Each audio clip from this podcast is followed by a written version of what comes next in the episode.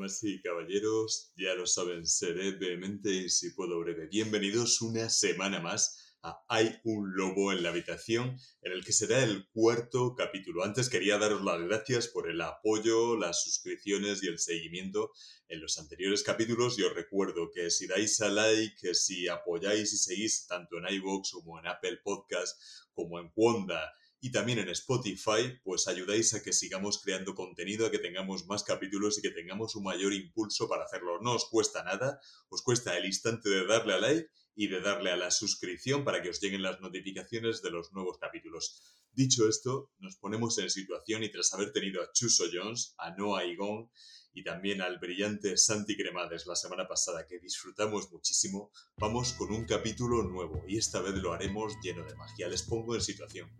Imaginen que crecen en Venezuela, imaginen que tienen el sueño de ser magos, imaginen que tienen todo difícil, que su infancia es difícil, que su adolescencia es difícil, que les encañonan a punta de pistola, que tienen que ir huyendo para formarse por toda Sudamérica, que cruzan el charco y vienen a España, que aquí a duras penas consiguen sitio, pero consiguen de pronto hacerse un hueco, triunfar, brillar y dar incluso el salto a Estados Unidos a lo más alto del mundo del espectáculo.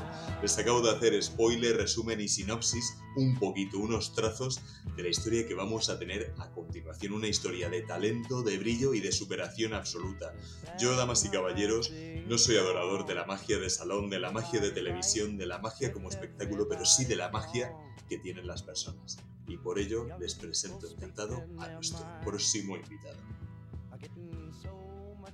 Bienvenida, querida maga. Estamos aquí deseando exprimirte y conocer tu historia. ¿Cómo estás? Pero qué recuerdos y qué flashbacks me acabas de traer a la mente, o sea, el McDonald's. El McDonald's. No, y recuerdo el momento exacto en el que nos conocimos, nos cruzamos y la primera frase que salió de tu boca fue que odio la magia. Tengo ya, mucho gusto, yo soy maga, gracias, adiós. Pero qué curioso, no sé qué, qué, qué, viste, que enseguida me conectaste con, con Ricardo, no, no recuerdo el nombre, pero para una entrevista en el canal. Este, pero yo digo, bueno, si no le gusta la magia, ¿por qué me está, me está poniendo en contacto con, con esta gente? Qué, curioso, curioso cómo pasan las cosas. Pues sí, yo la conocí a ella, la vi. Eh, yo no me escondo, no me da miedo los haters y no me da miedo decirlo. A mí la magia eh, no me gusta. Normalmente los magos eh, es como, como no me, no me llegan. Pero a ella la vi y le vi, ¿sabéis ese algo que dices? tiene algo, eh, puede ser una persona atractiva, ese yo no sé cuál. Puede ser una persona atractiva, inteligente, divertida y sin embargo no tener eso. Y ella tenía eso, y yo se lo vi, y yo además ese verano pues tuve la suerte que iba a tener un magazine y yo quería gente que molase mucho y que supiese ganarse a la gente y que tuviese esa chispa. Y ella la tenía, yo me acerqué y le dije, oye, efectivamente no me gusta la magia, pero tú me gustas. Y ahí empezamos, creo que nos hicimos eh, hate y amigos desde el, el minuto cero y empezó a formar parte de nuestro equipo. Pero a mí me gustaría, Dania, que ya la gente, bueno, te ha visto a nivel internacional en Got en Estados Unidos, te ha visto en el Got en España arrasando, arrasando totalmente, pero vamos a empezar un poco con, tu historia. Tú eres venezolana. Cuéntanos cómo, cómo, empieza esta historia, la tuya. Yo soy de una ciudad que se llama Punto Fijo. Esto queda en el estado Falcón, es una ciudad muy pequeñita, muy turística también, es una península. Eh, y siempre crecí al lado de la playa, ¿no? Con mis hermanos, este, con mis padres. Bueno, mis padres estaban separados. Eh, cuando, tuve cuando tenía 10 años, perdona, eh, mi madre fallece y yo me refugié en mi habitación. O sea, y descubrí la magia cuando vi un mago en la tele. Y ese momento para mí fue como súper inolvidable porque me hizo sentir algo que probablemente muchos perdemos, pero que queremos sentir muchas veces. Entonces, para mí no era como que quiero seguir viendo magia, sino que era quiero hacer magia para poder hacer que la gente pueda vivir esto, mis amigos vivan esto. Entonces, empecé a inventarme trucos, porque bueno, yo no tenía, no había tienda de magia, no había eh, nada a la mano cerca, ¿no? Así que me puse a inventar, a crear. Obviamente no hacía magia increíble, pero era como una manera de, para mí, jugar a ser maga. Más adelante sí empecé a comprar como pequeños trucos sencillos, básicos, que, que hacía en el colegio, que hacían mis amigos. Y, y de repente un día, digo, fuera la magia, porque ya soy una adolescente, esto es para niños, y además nadie te dice, oye, bueno, nadie te dice no, por lo menos en mi caso a mí nadie me dijo, Dania, si te gusta la magia, vamos a buscarte un profesor, o si lo quieres hacer a nivel profesional, o sea, eso no, no existía, más bien era, ay, mira, está la niña con sus cositas y tal. Y ya con 18 años, cuando estoy en la universidad, eh, conocí a un mago, porque yo trabajaba en una empresa de animaciones de eventos. De hecho, la empresa la monté junto a unas amigas. Eh, y allí vi un mago por primera vez, así, en plan, cara a cara. Era el único mago de la ciudad. Como ya sabes, una ciudad tan pequeña, no había mago, solo estaba él, que se, que se capacitó, digamos, aprendió magia en Caracas, la capital, a ocho horas de nuestra ciudad. O sea, él viajaba ocho horas todos los fines de semana para estudiar. Eh, bueno, total que ya le estaba haciendo sus shows y necesitaba un asistente.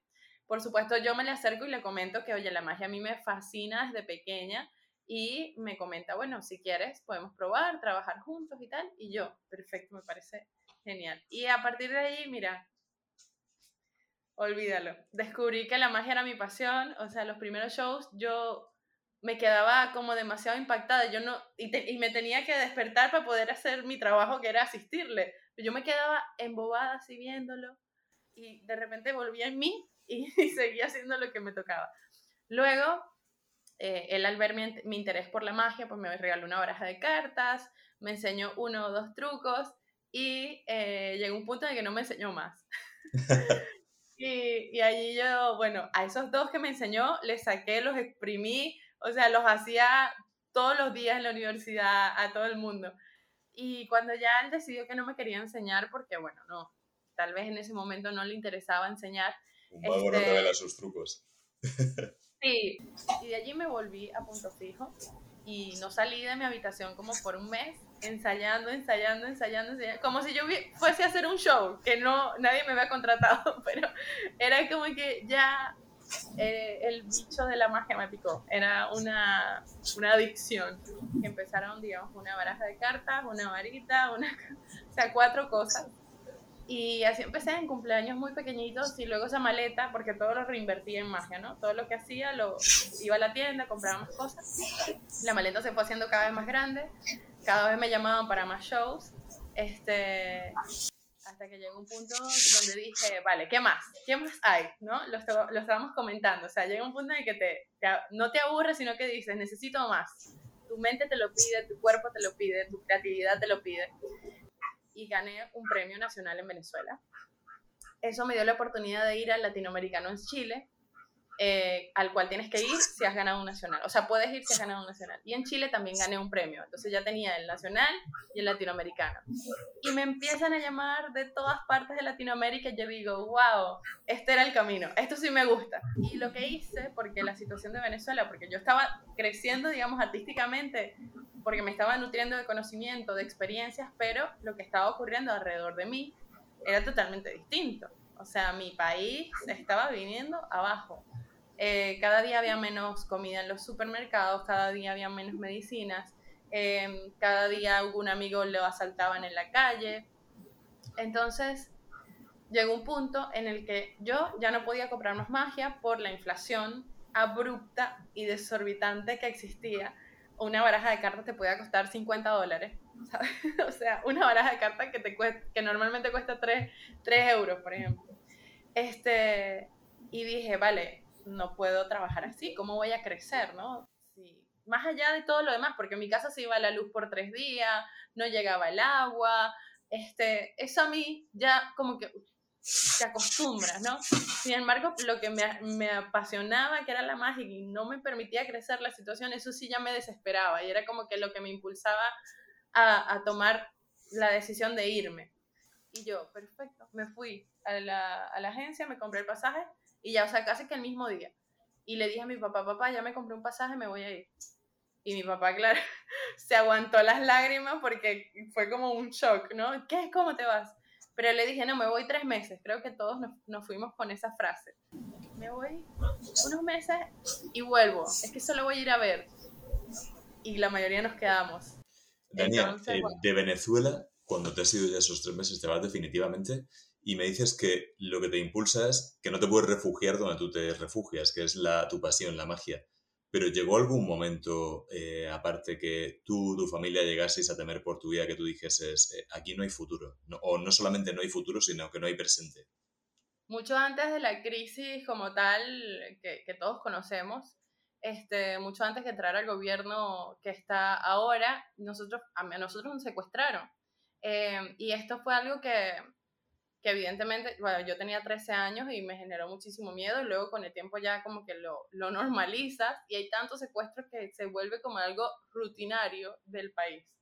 Este, llegué a temer por mi vida, sí, cada vez que salía a la calle, o sea, cada vez que salía a la calle eh, es como un ritual, o sea, te guardas el teléfono, no puedes sacar nada, eh, tienes que estar muy pendiente, pero a mí eso ya mm, estaba de segundo lugar. De primer lugar estaba el que yo necesitaba, necesitaba crecer, necesita, a nivel personal y a nivel eh, artístico, me estaba asfixiando, me estaba asfixiando. O sea, sí, yo me pude haber quedado porque mucha gente se quedó y mi familia se quedó porque de, cierta manera se acostumbraron a la situación en la que se, se vivía o se vive en Venezuela. Sin embargo, bueno, me movían muchas cosas, o sea, es como un paquete completo que me decía, vete ya, ¿sabes? Como que si te obligan a irte, de cierta manera. Entonces, sí, ya luego que sales, que sientes cierta tranquilidad, es que te das cuenta de, de lo que vale tu libertad, de lo que vale tu seguridad, de lo que vale la calidad de vida, ¿no? Que, que tienes. Y ahí es cuando dices, mm, tal vez no volvería tal vez no volvería porque aquí me siento tranquila. Me sentía tan mal, o sea, tan mal que yo dije, vale, ok, esto ya tiene que acabar. Mira, reuní muy poquito, ¿vale? Porque estaba trabajando en B. Este... ya no Por lo que veo, Panamá, Panamá se parece bastante a España. bueno, bastante. Bueno, este, y entonces, claro, reuní muy poquito y dije, tengo que usar este dinero de forma inteligente.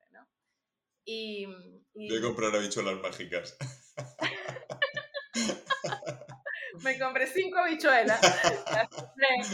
no, em, mira, yo llamo a mi hermano, que siempre ha sido como mi guía, mi guía en la toma de decisiones, este, y le digo, oye, necesito ya irme de aquí, porque necesito buscar más oportunidades. O sea, quiero seguir creciendo y ya aquí me estanqué. No, como que Panamá me dio muchos amigos, muchas, o sea, bonitas experiencias, pero al mismo tiempo también me hizo crecer, eh, me hizo ser mucho más humilde, porque tener que hacer magia en las calles, que te miren feo, que te rechacen, que te, o sea, vivir todo eso, joder, el nudo en la garganta, mm, hasta que ya se te va, pero es duro, es duro.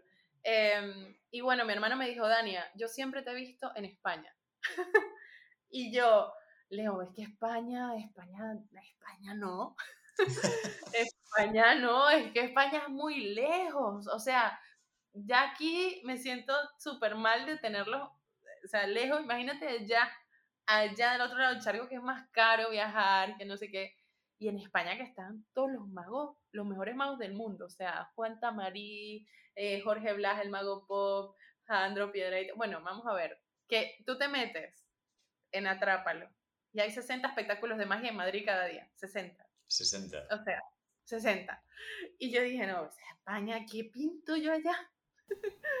Entonces le dije, no, Leo, yo me voy a Estados Unidos.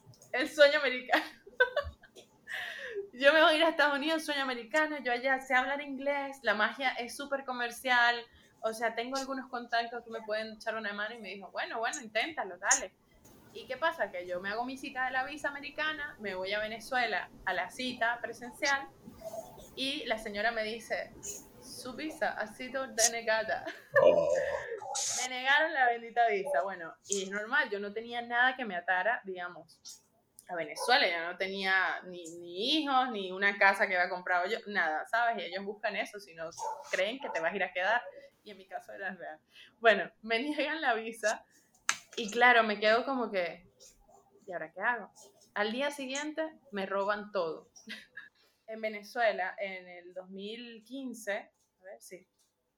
Voy yo solamente a, la cita de la visa, yo viví en Panamá, voy a la cita de la visa y a ver a mi familia. Y cuando me la niegan, al día siguiente, pues quedé con unos amigos magos también, Y iba yo en el coche y, me, y llegan dos tipos armados y nos apuntan y me dicen, dame las llaves o te matamos aquí mismo. Y yo así como que toma, toma, me quitaron hasta las cartas de los bolsillos. Tenía las cartas. ¿Te robaron a punta de pistola las cartas? Sí. si necesitabas una metáfora más clara de tengo que irme de aquí, e, era esa absolutamente, ¿no? Totalmente. O sea, esto yo no me lo espero. O sea, a ver, yo vuelvo a Venezuela para una cosa y me pasan mil cosas. Entre ellas que me, me, roban a punta de pistola, que esto ya es robo normal, allá no roban con, con cuchillos ni nada. No, no, no. Es pistola directamente. Este, me amenazan con matarme, se llevan mi coche, se llevan todas mis cosas, incluyendo pasaporte, eh, dinero, tarjetas, etcétera, que allá no es tan fácil de recuperarlos como aquí. Em, yo estuve atrapada en Venezuela por un mes y medio, más o menos, y tuve que pagar también en negro a alguien para que me sacara un pasaporte nuevo. Eh, porque así es como se mueve tristemente mi país. Este, y bueno, eh, cuando conseguí el pasaporte le dije a mi papá, llévame al aeropuerto que me voy ya. O sea, me da igual para dónde.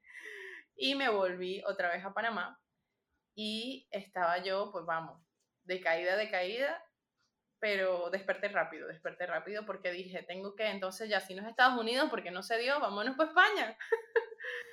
entonces, claro, mi estrategia fue la misma que había usado antes, que era concursar. Entonces pregunté a unos amigos mm, qué concursos habían en España, el más cercano. Y el más cercano era el Congreso Mágico Nacional, o sea, el más importante del país, de la magia, el Nacional de Magia de España. Y yo digo, venga, va, sin miedo al éxito.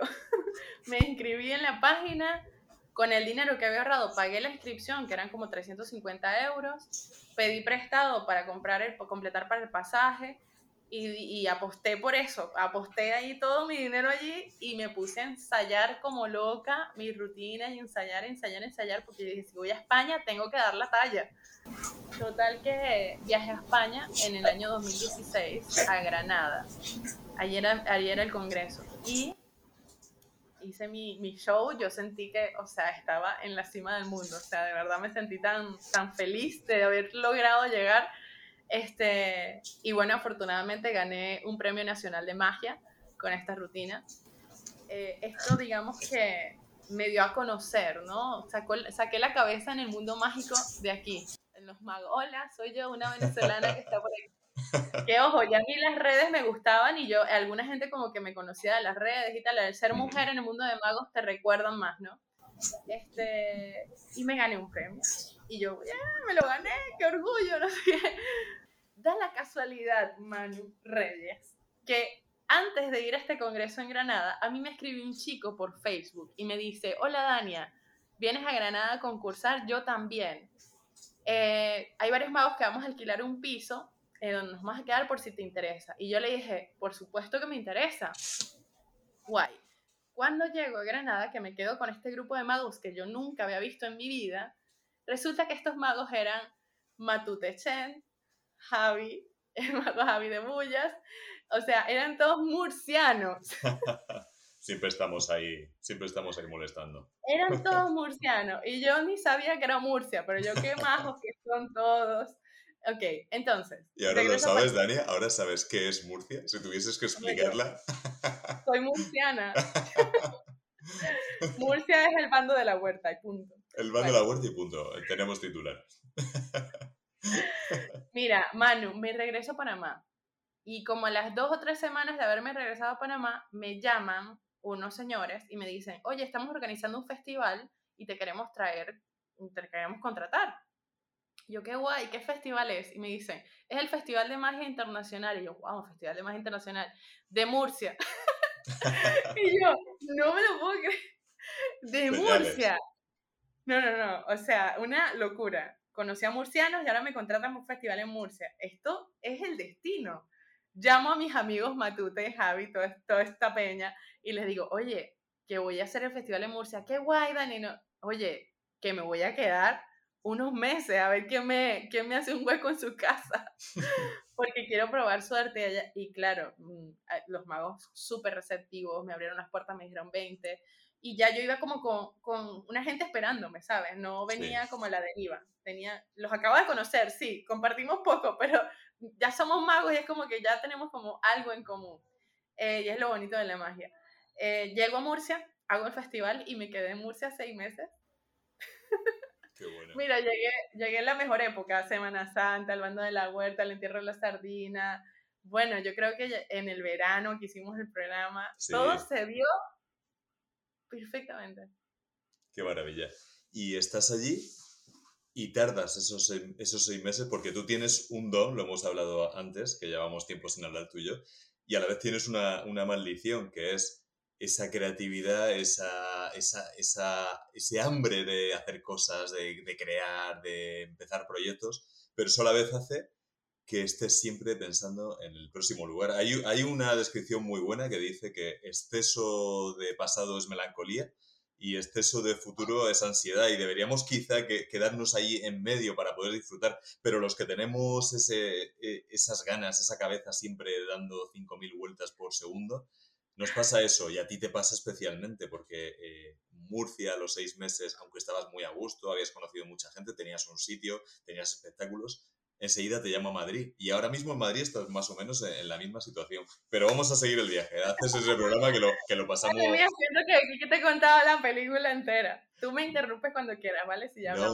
a mí me encanta. Eres una narradora buenísima. Estamos en Murcia. Yo me acuerdo, vamos a otra escena. Yo voy contigo en el coche porque íbamos a grabar, tenemos el programa y me cuentas que, que, estabas con Got Talent España. Got Talent España, el programa mítico con Risto, con el resto del jurado, no sé quiénes estaban en ese momento. Era Edurne, Evanche y Jorge Javier. Efectivamente. Efectivamente. Y tú llegas allí y yo lo tenía clarísimo. O sea, yo tenía clarísimo que tu, que tu background, tu historia detrás y tu habilidad y tu forma de narrar, que tenías una gran yo, eh, me van a perdonar los compañeros, pero yo tenía un programa en el que había varios reporteros, estábamos allí, pero tú que eras colaboradora, que eras maga y que no eras periodista, eras la mejor comunicadora con diferencia. Cuando me lo dijiste, tú no sabes lo, lo mucho que hizo por mí y por mi seguridad, porque cuando estás en un país ajeno al tuyo, y, y bueno, yo tenía, a ver, yo tenía 28 años, pero yo me sentía una niña, ¿sabes? Y estaba en España donde nos, me sentía muy, muy poquito, mucho menos que el resto. Entonces, que tú me hayas dicho eso, para mí fue como, bueno, gracias. Ahora ya me puedo, o sea, me siento más segura de lo que estoy haciendo, ¿me entiendes? Porque alguien de aquí, pues, ha valorado algo que, que yo tengo. Así que, bueno, nada, eso, lo agradezco. Y antes, y antes de Got no sé si te acuerdas, eh, yo fui a otro casting que se llama, de un programa que se llama Pura Magia, que era la primera edición. Me lo contaste, lo recuerdo voy a este casting y eh, quedé seleccionada. Me llaman y me dicen, pásanos tu número de la seguridad social, te vamos a contratar porque daban de alta. Y yo así como que, ¿el número de qué? no, yo no tengo papeles O sea, yo estaba como turista realmente, o sea, no tenía permiso de trabajo. Entonces...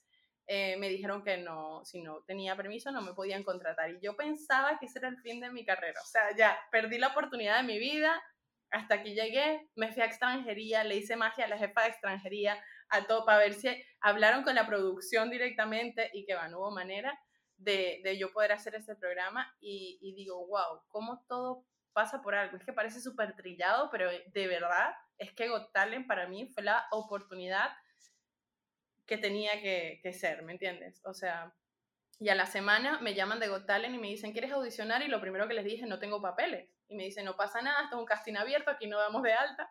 Y ya, bueno, entonces sí. Y allí fue que, que, me preparé, que yo no sabía qué iba a hacer, que esta era otra cosa, o sea, ¿qué llevo a Got ¿no? Tengo una oportunidad para demostrar quién soy, mi magia, mi habilidad, mi o sea, era complicado, porque hay gente que, bueno, sí, sé que tengo una historia que les puede gustar, pero la magia, ajá, eh, también hay que demostrar lo que sabes hacer, efectivamente. Y lo que hice fue juntarlo todo.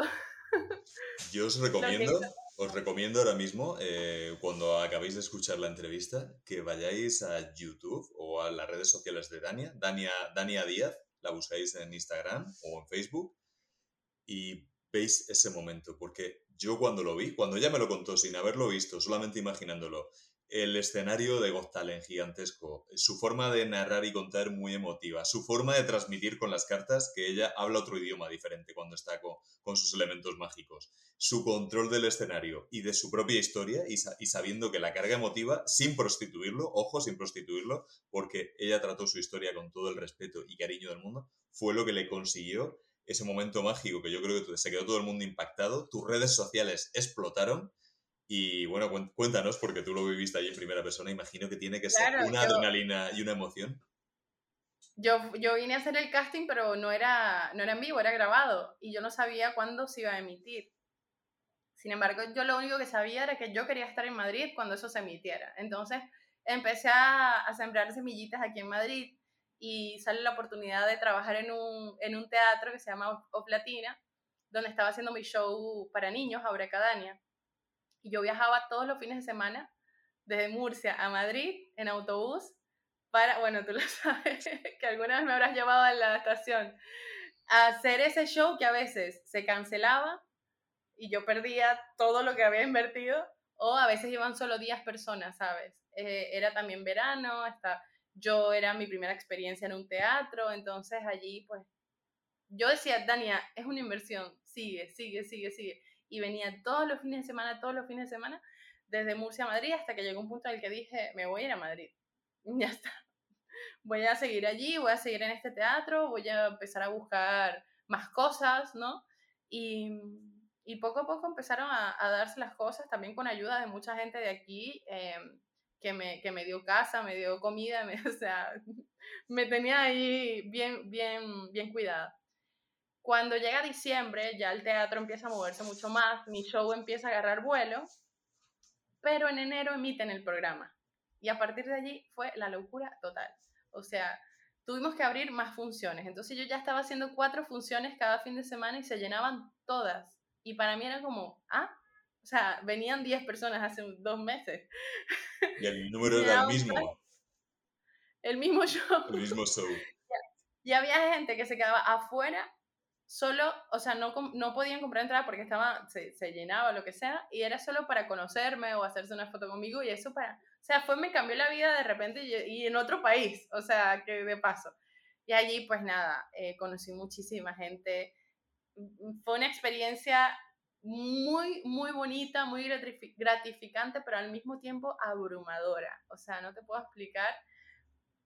Yo estaba como intentando digerirlo todo muy rápido y lo hice, pero me costó, porque ahora ya había hecho la audición, la gente me puso como en un pedestal y ahora venía la semifinal. Y era como, ¿cómo supero yo esto que yo acabo de hacer? Si esto lo hice en plan una noche de inspirada, o sea, ¿cómo hago para superarlo? Entonces, bueno, dándole vueltas al coco a la cabeza, pues se me ocurrió hacer, digamos, la segunda parte de la historia que que era la parte positiva, porque para mí, claro, la historia mucha gente le pareció muy emotiva, le pareció también nostálgica, pero yo quería demostrar que, oye, todo esto que me pasó me ayudó para esto, ¿no? O sea, entonces, gracias a esta experiencia, valoro mucho más todo, ¿sabes? Y, y después de allí, bueno, otro pase de oro, otra explosión en las redes, etcétera, etcétera, pero venía la final. Ay, ay, ay, la final madre mía, y dije, como, como ya me conoces, quiero arriesgar, no quiero ir a lo seguro, este, quiero mostrar otra faceta de mí, entonces cambié las cartas por magia en el escenario, cosa que pues no le gustó al jurado, no conectó, ellos esperaban como lo mismo, lo mismo, lo mismo, y si algo yo tenía muy claro es que yo siempre hago las cosas por, por mi intuición y me dejo llevar por lo que realmente a mí me apetece hacer.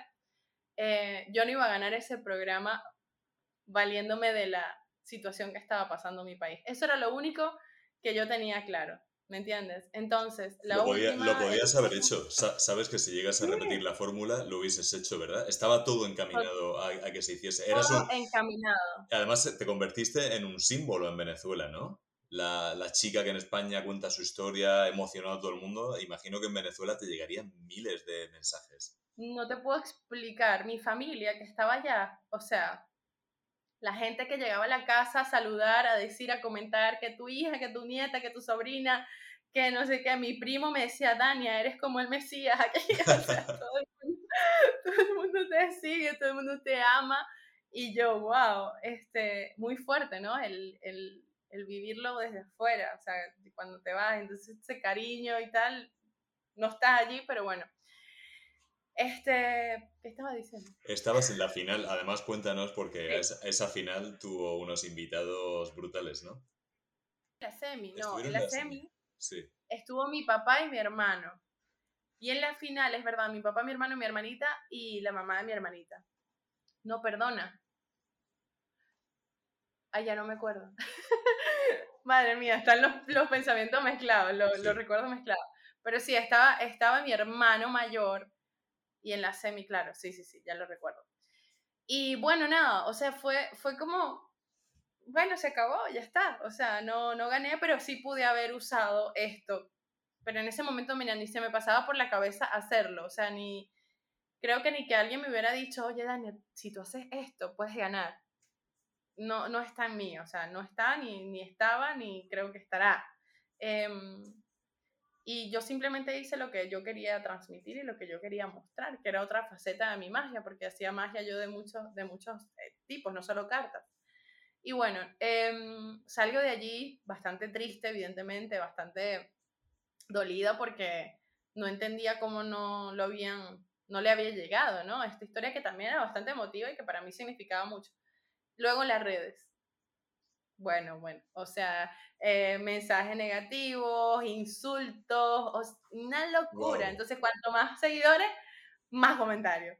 Y, y allí ya dije, no, quiero más esto, no, quiero más esto, esto no vale la pena. No lo sabía que te había, que te había ocurrido eso en redes. ¿Tuviste hate? Claro, porque tú imagínate, sobre todo los venezolanos, ¿sabes? Que como que habían puesto todas sus feyes, pero como si yo iba a arreglar el país ganando el programa, ¿sabes? O sea, pusieron tanta esperanza, tanta fe, y yo en cierta parte entiendo que yo en ese momento era como un símbolo de esperanza, ¿no? De que, de que sí se puede triunfar afuera, sí se puede conseguir lo que quieres, ¿no? Sí, sí, al, emigrar.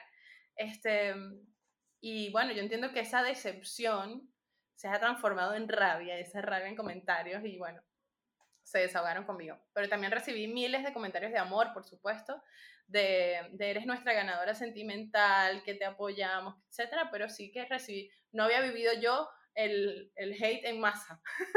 o sea, y para mí era algo muy nuevo y yo me, me costó mucho, mucho superarlo, digerirlo y bueno.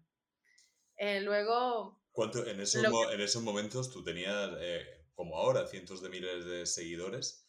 Me gustaría que tocásemos ese tema un poco, Dania, porque estamos ahora mismo en la época de, la enfermedad de las redes sociales y tenemos eh, la palabra, yo creo que es prostitución, prostitución de la creatividad, de, tu vida privada, prostitución de la imagen, obsesión por todo al final y, y vivimos pendientes de que de que nuestro perfil sea mejor que nuestra vida, ¿no? Nos importa casi, casi más eso y tenemos una vida mediocre detrás de un perfil que intenta, que intenta engañar o, brillar más de, lo que vivimos nosotros.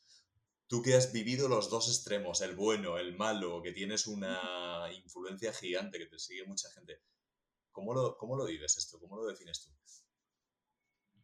Yo o sea, es que, es que han sido muchas las etapas por las que he pasado en redes este, etapas donde sí me sentía súper culpable, que me decía, ¿por qué hice esto? ¿Por qué no hice lo que ellos esperaban? ¿Por qué no? O sea, realmente les estaba dando la razón, ¿no? Y, y luego la siguiente etapa es que me la suda. O sea, esta gente no me conoce, no sabe lo que, lo que me ha costado llegar hasta aquí, no sabe por qué hice lo que hice. Y luego está la etapa más neutra donde quizás metes todo como bajo la alfombrita y dice, bueno, ya, esto no me afecta, pero realmente sí te afecta. Entonces yo en este caso lo que hice fue buscar ayuda profesional, no solo para esta área de mi vida que pasó un tiempo, ¿eh? Pasó un tiempo. Sí me hizo mucho más, o sea, la piel mucho más gruesa porque luego me llama, o sea, enseguida que termino España Gotales, me llaman para Américas Gotales. O sea, me dicen, Dania, te queremos en el, en el programa sí o sí, no, no tienes que pasar ningún filtro, tú vas directamente al casting grabado, que está, está, no le pasa a todo el mundo. Y yo lo que le dije fue, ni loca, yo no voy para allá, no quiero más concursos, yo esto no, no, no y no. Además no tenía papeles para viajar. Bueno, en fin, que, que pasan un, pasa un año y me siguen insistiendo. En un año yo resuelvo los mis papeles, pero en un año yo me siento como es otra Dania, una Dania súper renovada, súper más segura, más confiada este, y, les, y me llaman de paso para un especial. Y yo digo, el timing perfecto, porque me llaman para The Champions. Y ya allí no sentía la, la presión. The Champions, que, era como de, de, los mejores de, de las diferentes ediciones del mundo, ¿no? Del mundo, exacto. Entonces yo dije, bueno, ya estar aquí es un logro, por favor. No, no, no, no quiero ataque, porque imagínate, ellos me querían para el casting normal en un principio. Y a ese no fui. Luego me llamaron para el otro y dije, vale, a este voy a ir porque llega, estar allí ya para mí es un honor, es un logro. Y bueno, hice ese. Y luego de Américas Got eh, fue que yo pues decido buscar un profesional que me ayude a transitar todo esto que viví, que de repente no supe cómo gestionar, simplemente, bueno, con las herramientas que medio sabía.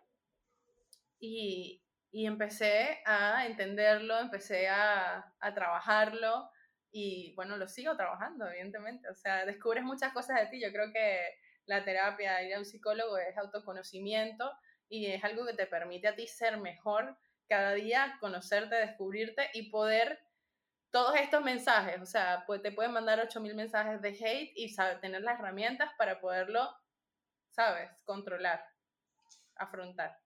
Es increíble, has mencionado el, el American Got Talent.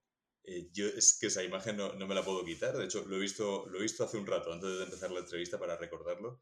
Y te he visto ahí al lado de Simon Cowell, al lado de Terry Cruz. Eh, o sea, Terry Cruz, que lo ha visto en las pelis de Stallone, de Schwarzenegger, con los mercenarios, él presentando ahí, por cierto, menudo armario de tío. Y luego te veo allí con Alexia también, con Howie, creo recordar. Y Howie va y te afirma que es lo mejor que ha visto en su vida. En el American Got Talent, en la cuna del mundo del espectáculo, te dice eso, tú hablando en un perfecto inglés con un vestido. Yo creo que en ese momento tu cerebro, tú eres incapaz de procesar eh, lo que estabas viviendo. Tiene que ser increíble. Todo parece de mentira. O sea, en el momento todo parece que estás en otra dimensión. y luego más cuando lo ves o sea, cuando lo ves editado, montado, ¿no? La magia de la tele, que tú dices, esta soy yo, esto lo hice yo, ¿no? Yo estaba parada allí, enfrente de esta gente, y, y es como que entro en trance, ¿sabes? Antes de actuar sí estoy nerviosísima, pero cuando doy el paso al escenario y empiezo a hablar, entro como en un trance, que, que, no sé, se apodera de mí una daña como súper segura, súper no sé, feliz, confiada y, hace lo que le gusta hacer realmente. Porque lo hago con la emoción de, miren lo que va a pasar, espérense que no han visto nada, espérate, como que con esa, esa misma niña que quiere hacer sentir la sensación de asombro, ¿no? Al resto. Entonces me voy con esa energía de que espérense, espérense que no he terminado, ya va, ajá, pero luego hay una foto, busca la foto, busca la carta, busca no sé qué. Cuenta, cuenta, cuéntanos porque me pareció muy chulo ese de, lo, de, lo, de los más espectaculares que, que, he visto. Te plantas allí delante en perfecto inglés y te enfrentas al jurado, que al jurado todo el mundo, además con Simon ahí, que todo el mundo le tiene mucho miedo.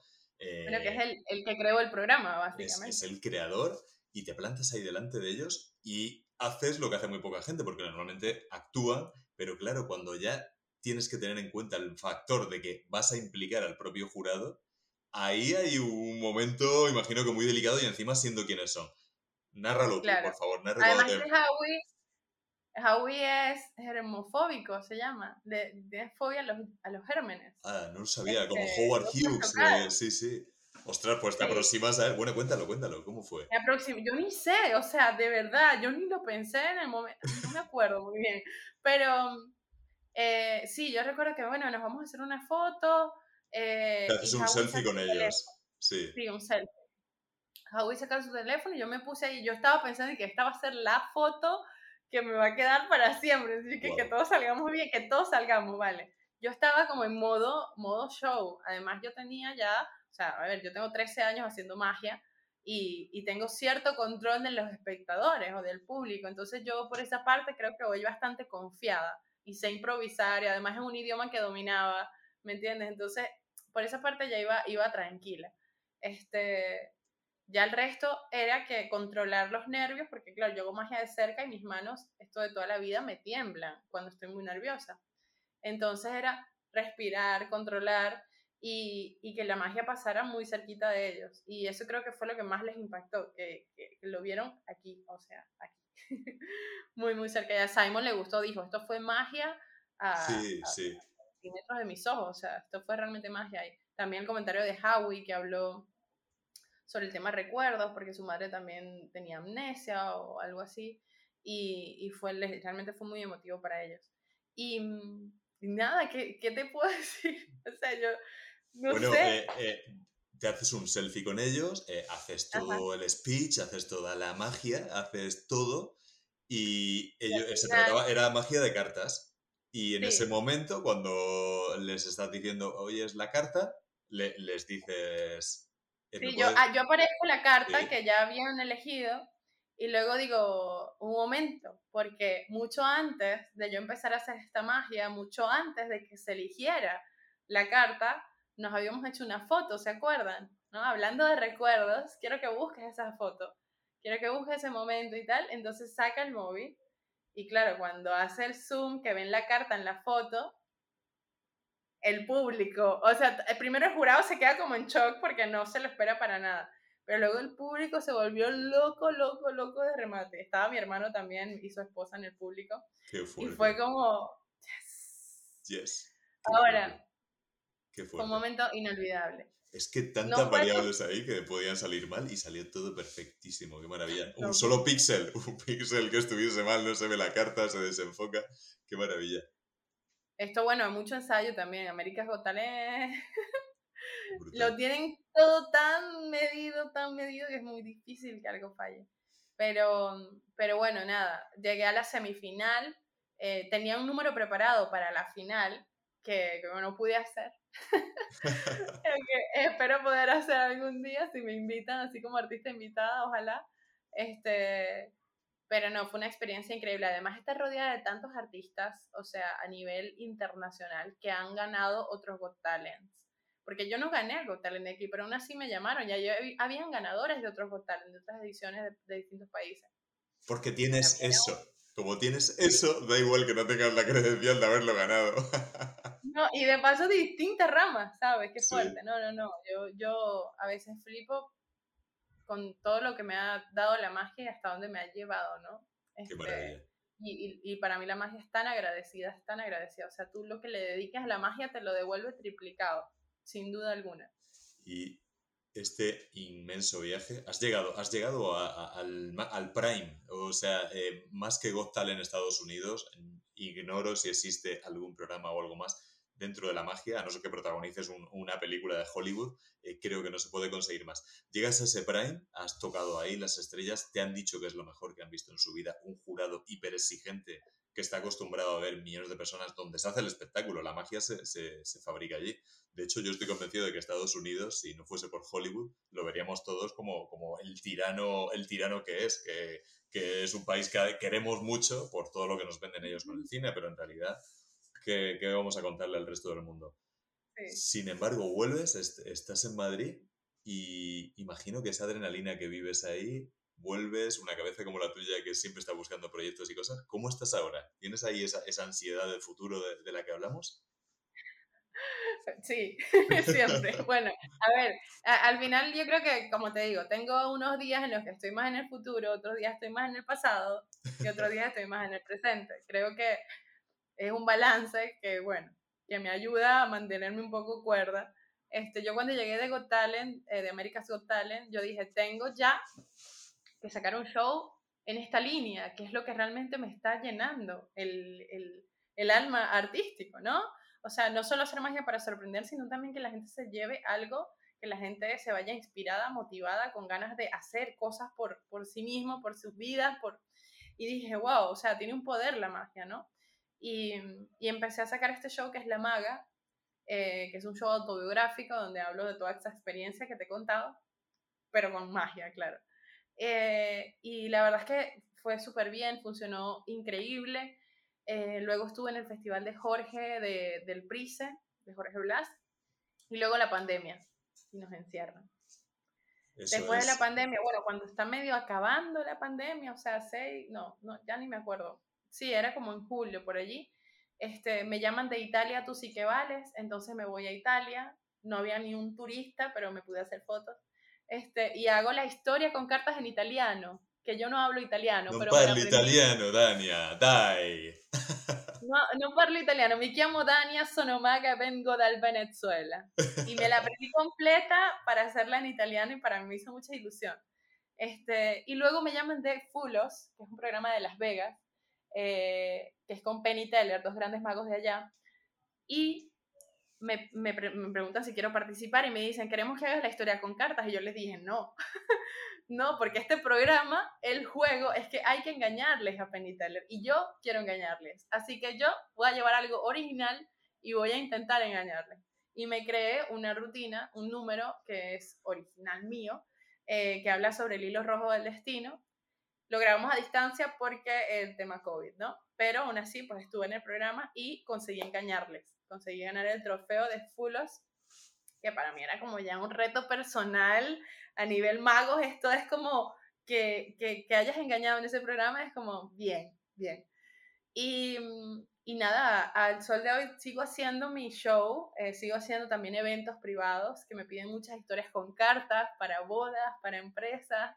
Es algo que, que me, creativamente me mantiene activa, o sea, que te pidan una historia de algo en específico, eso me, me, da mucho juego para yo crear cosas nuevas y me mantiene fresca.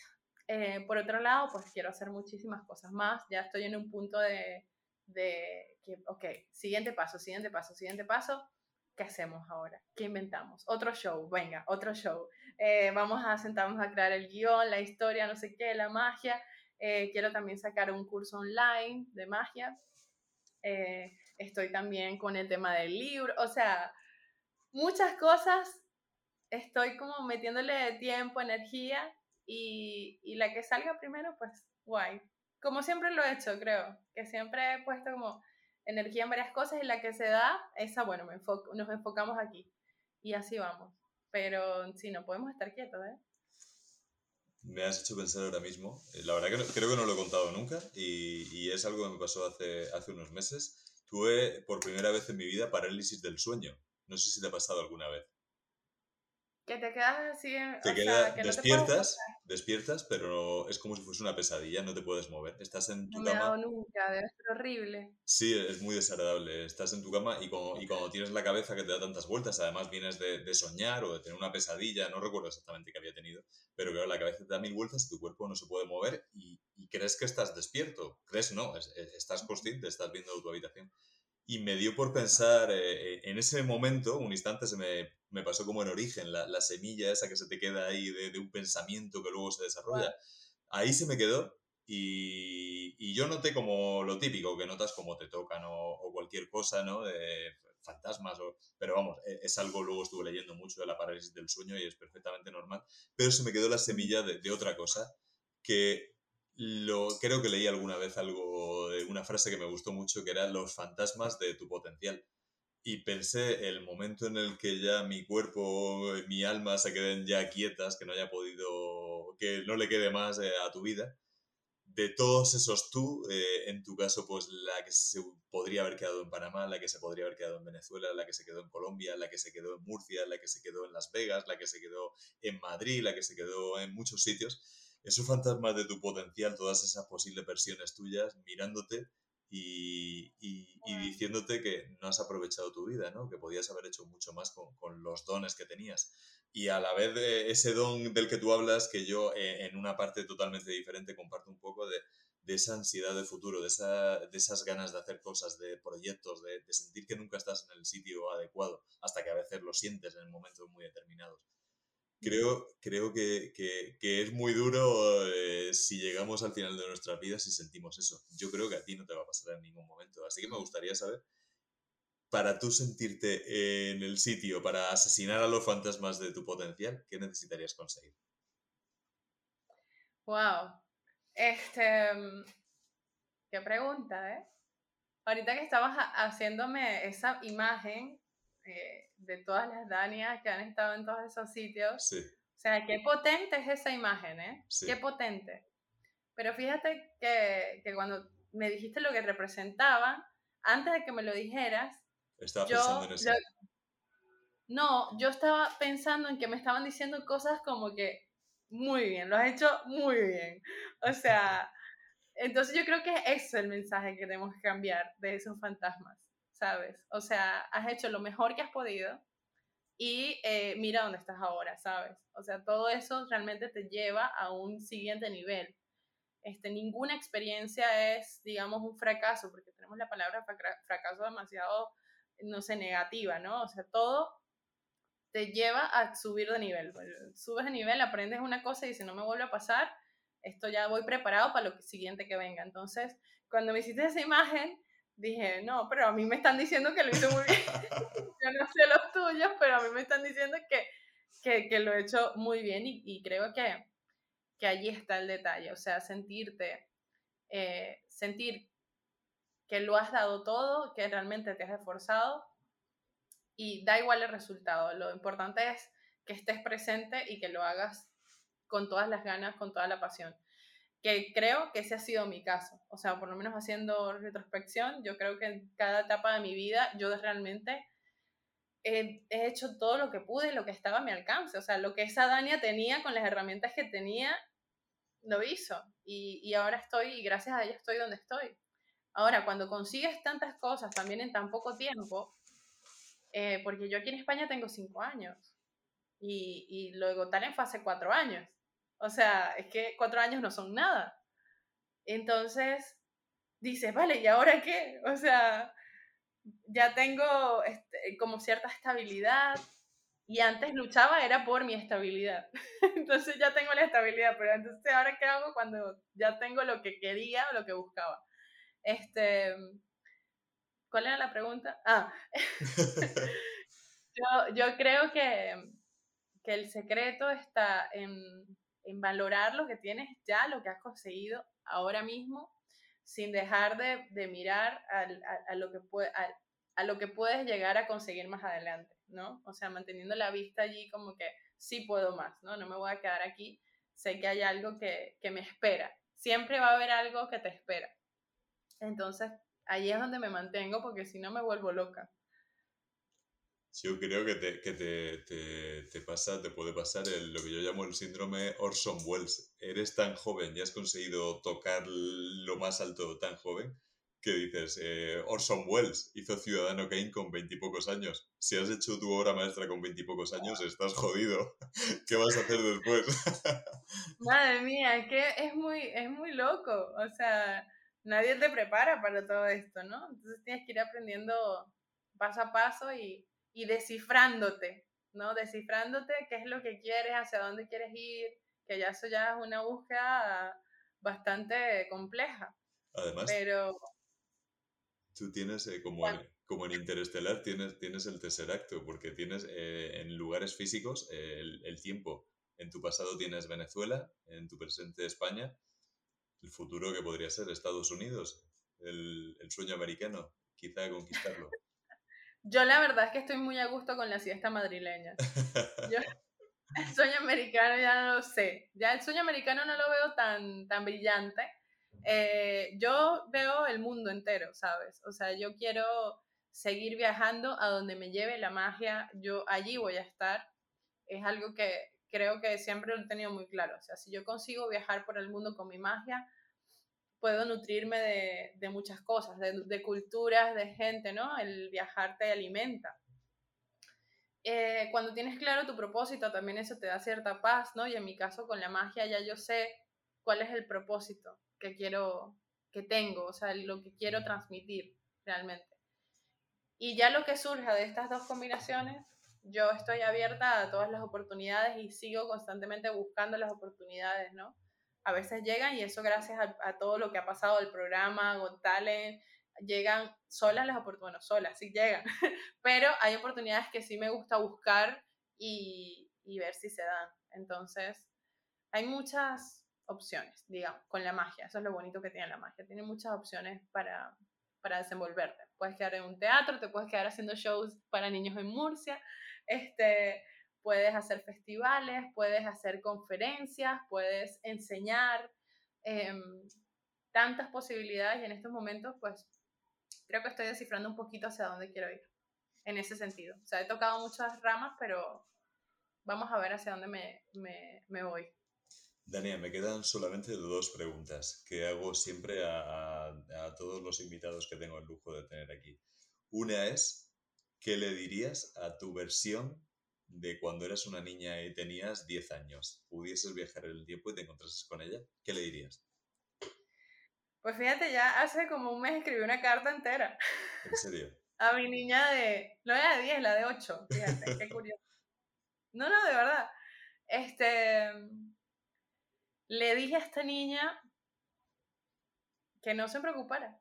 O sea, básicamente tranquila, o sea, sigue esa intuición que siempre te ha caracterizado. No dejes que nadie te diga lo que no puedes hacer o lo que, no eres capaz de lograr algo. Em, y sé, sé, libre, sé tú, que es creo que lo que siempre he hecho. Este, cosas que tal vez ella necesitaba escuchar en ese entonces es un creo en ti y en tu talento. Eh, y, y, bueno, eso sería lo que le, le dijera. Pero creo que, que, esa niña vivió lo que tenía que vivir para convertirse en lo que es hoy y para, para ser la mujer que es hoy. Una maravilla. Aunque la niña está muy a flor de piel, ¿eh? La niña está... Vamos, si quieres te la paso. a mí me hace gracia eso, ¿no? Cuando dices hay, hay, un niño dentro de ti, hay un niño detrás. No, no. Eh, yo cuando lo digo de medio, hay un niño. Hay un niño. Hay un niño. Otra cosa que me gustaría preguntarte, ya con esto acabamos, que ha sido un lujo robarte aquí una hora y cuatro minutos de oro. ¿eh? Te he robado que el tiempo es, es que tenía tantas ganas de hablar contigo que hace mucho, mucho, mucho que no hablábamos. Totalmente. Me gustaría que, le, que hiciésemos otro viaje en el tiempo y que a la Tania anciana le pudieses hacer una pregunta, una sola pregunta. Eso sí que no me la había... Esa carta no la he escrito todavía, ¿vale? Madre mía, a la Tania anciana. Una pregunta. Una pregunta. Algo que quieres saber tú de tu futuro. O de tu vida. Qué fuerte. Este. Ya va, déjame hacer la visualización. Claro. La tengo aquí, enfrente. ¿Qué le preguntaría? Ay. si todavía le sirven las manos. Porque yo me veo viejita, viejita haciendo magia. O sea, me veo así arrugadita, arrugadita, todavía haciendo mis florituras, mis movimientos. Mira, porque de otra manera, a ver, no quiero hacer spoilers de mi vida. Yo es que quiero ver, me encanta que me sorprenda la vida, me sorprenda el futuro. Ya me ha sorprendido bastante y, y me gusta esa sensación de parece loco, pero la incertidumbre me gusta, me gusta en ese sentido. Así que solamente le preguntaría si, si puede seguir haciendo magia. Qué bueno, me, ha gustado mucho tu pregunta. Normalmente casi todo el mundo pregunta, se autopregunta su versión del futuro de si ha sido feliz. Y tú has preguntado si en tus últimos días puedes seguir haciendo tu pasión. Estás en el camino, estás en tu camino. Eso es señal de que estás en tu camino. Una cosa que a mí me encantó, ¿has visto la peli Big Fish de Tim Burton, que protagonista es Iwan McGregor? Espera, espera, ¿la película qué? Big Fish. De Tim Burton, el protagonista es Iwan McGregor. Big Fish. Yes, Big Fish. Okay. Yes. lo, sabes, no. Lo he hecho en, español, para la audiencia española. Pescado que grande. primera. Sí, eso es. Pez grande, perdón, no pescado, pez grande. ¿No lo has visto? Sí, la vi, claro. Sí hay un momento en el que hay una bruja que tiene un parche y debajo del parche tiene un ojo en el que si miras vas a ver cómo acaba tu vida, cómo mueres. Y uno de los todos los niños tienen miedo y no se acercan a la bruja, pero el prota sí se acerca y le levanta, levanta el parche y ve cómo va a morir. Y entonces le dice, ah, ocurre así. Y entonces así se siente invencible y siempre que está en peligro en su vida dice, no es así como acaba. Y eso también me gustó. Ese spoiler puede estar bien. Puede ser inmortal hasta ese momento, sí. Dania, Díaz, eh, eres un lujo, eh, estás en tu camino, has tocado lo más alto. Eh, los fantasmas de tu potencial no existe porque los, los has ido asesinando uno a uno. Y yo solo puedo añadir que te sigan en redes, que te sigan, que si se encuentran contigo, que te disfruten, que eres la dueña de una historia grandiosa y de una personalidad increíble y un alma muy buena, un alma con magia de verdad. Y yo creo que un mago no llega nunca tarde ni pronto, llega como se lo propone y estás en el sitio que tienes que estar. Ha sido un lujo. Me encanta esa frase. A mí también ha sido un lujo tenerte, aunque sea por aquí, y deseando pisar Madrid y tomarnos una cerveza y que me cuentes sueños y cosas por conseguir. Muchas gracias. Repitamos esa, esa tarde en McDonald's, revivamos ese momento. Este, de verdad, Manu, me ha encantado. Gracias de verdad por invitarme y por pues, recordarme todo este camino, que siempre es muy bonito, sabes, rememorar, ¿no? Porque te recuerda de que, hey, lo estábamos haciendo bien, o sea, estamos donde tenemos que estar. Y, y, yo te lo agradezco. Ojalá esta conversación más profunda la podamos tener en vivo y en directo muy pronto. Ya sabes que te espero por aquí, que tienes que venir al show y, y que te mando un beso y un abrazo a la distancia. Iré, cuenta con ello, que sí, que estoy deseando verte. Muchas gracias, Dania Díaz. Síganla, no se la pierdan. Espero que hayáis disfrutado absolutamente de la magia de Dania porque lo merece. Si habéis llegado hasta aquí, si lo habéis disfrutado, si os habéis quedado enteros al capítulo 4, pues solamente os pido que deis ese apoyo con likes, con suscripción tanto en iBox como en Spotify, en Apple Podcasts, Wanda, que os cuesta solamente unos segundos y nos dais la señal, la fuerza y el apoyo para seguir creando este contenido para vosotros. Nos quedan muchos capítulos, muchas buenas conversaciones, así que si habéis estado, si os habéis sentado, si habéis escuchado, aullad si lo habéis disfrutado. Ya sabéis, hay un lobo en la habitación. Aquí estaremos para contaros más historias.